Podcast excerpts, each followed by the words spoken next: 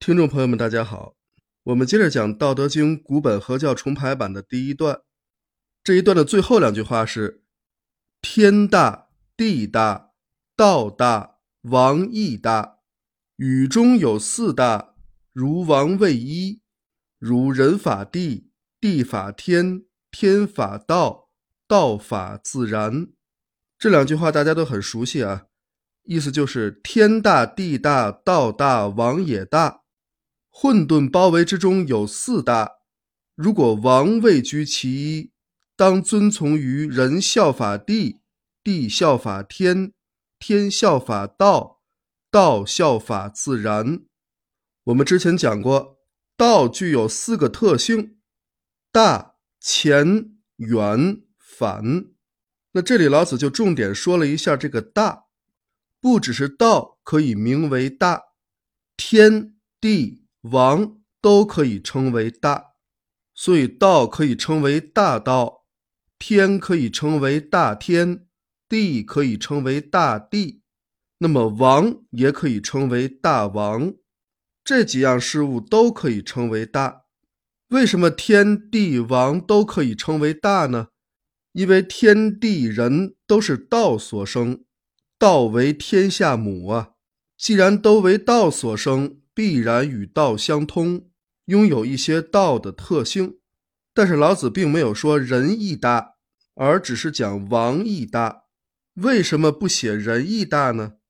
很简单，因为人参差不齐，并不能够都称之为大，也会有一些小人。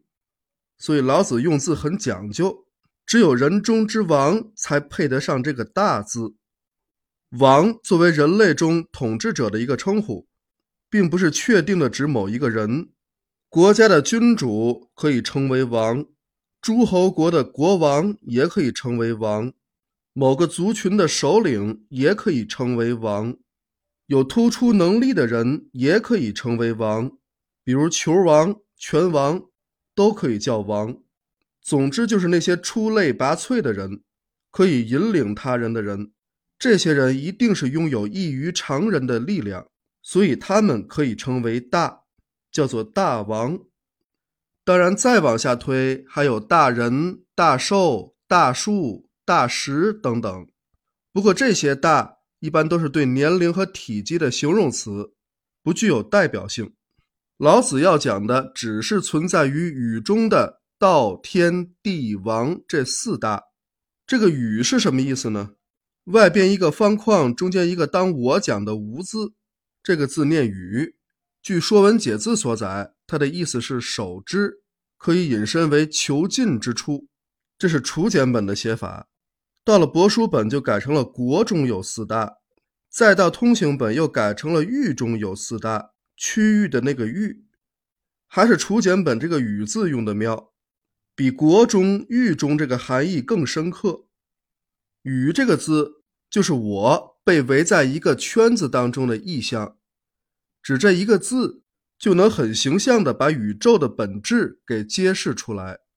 我被一个圈子圈起来，也就是守在一个地方不出去的意思。这不就像盘古开天的神话中提到的那个蛋吗？其实，在《三五历纪》的描述中，并没有提到盘古用大斧把蛋壳劈开的情节，那是后人的想象。他只是说天地开辟，阳清为天，阴浊为地，盘古在其中。注意，盘古在其中，他还是在其中，并没有破壳而出。老子所讲的关于道破茧成蝶的说法，那也只是一个比喻。用破茧成蝶来比喻道的诞生，所以老子在这里又讲宇中有四大，这四大也包括道，也就是说道仍然在这个宇中，也就是仍然在这个蛋中，或者说在一个像蛋一样的泡泡中，这里边所透露的就是宇宙的本来面目，也就是曾经有人提出过的泡泡宇宙说。其实古人早就知道宇宙是怎么回事，那是上古真人遗留下来的知识，只是后来被历史淹没了。好，这个问题我们先说到这儿。看起来人仿佛是被囚禁于这个蛋中似的，而道也被困于其中。但实际上，人与道并不是被囚禁着的，这个世界也不是监狱。其实是老子所讲的道从雨中诞生，而后又创造了天地人，然后这些创造者与被造者共同守在这个硕大的蛋中，也就是守在我们这个宇宙之中。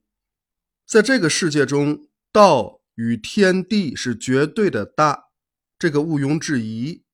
但如果说王也位居四大之一的话，就必须得遵从一条原则，那就是人法地，地法天，天法道，道法自然。这就是老子提出的王的原则。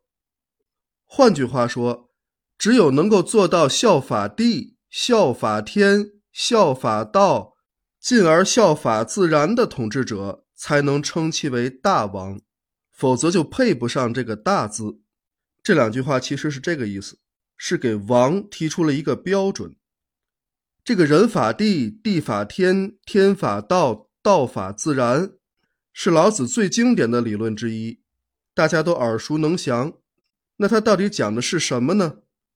我们先来看这个人法地，很明显就是人要效法大地，也就是说，不只是王。所有人都应该效法大地。人生于大地之上，死后化为尘土，一生都与大地紧紧地联系在一起。那么，人效法大地是比较容易理解的。怎么效法呢？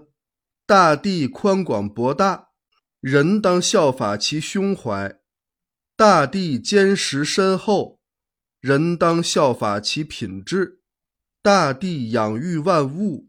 人当效法其无私，大地忍辱负重；人当效法其包容，这些都是大地的品质。所以《周易》也讲：“地势坤，君子以厚德载物。”也是说君子要效法大地，厚德载物。好，那么地法天呢？那就是大地效法上天。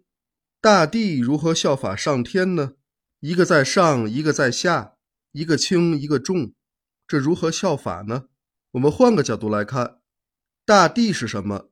大地就是我们脚下的地球啊。天是什么？天就是我们所能看到的星空。地球之外都是天。人类用肉眼所能看到的星星，基本上都属于银河系之内。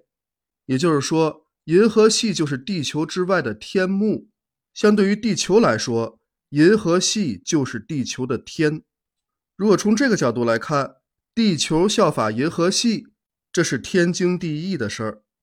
地球的自转公转，不正是严格遵循着银河系的运转法则吗？必须按照银河系之内的规律来运行。地法天的道理应该就在于此。有人说老子那个时候不知道地球和银河系，老子有可能是不知道。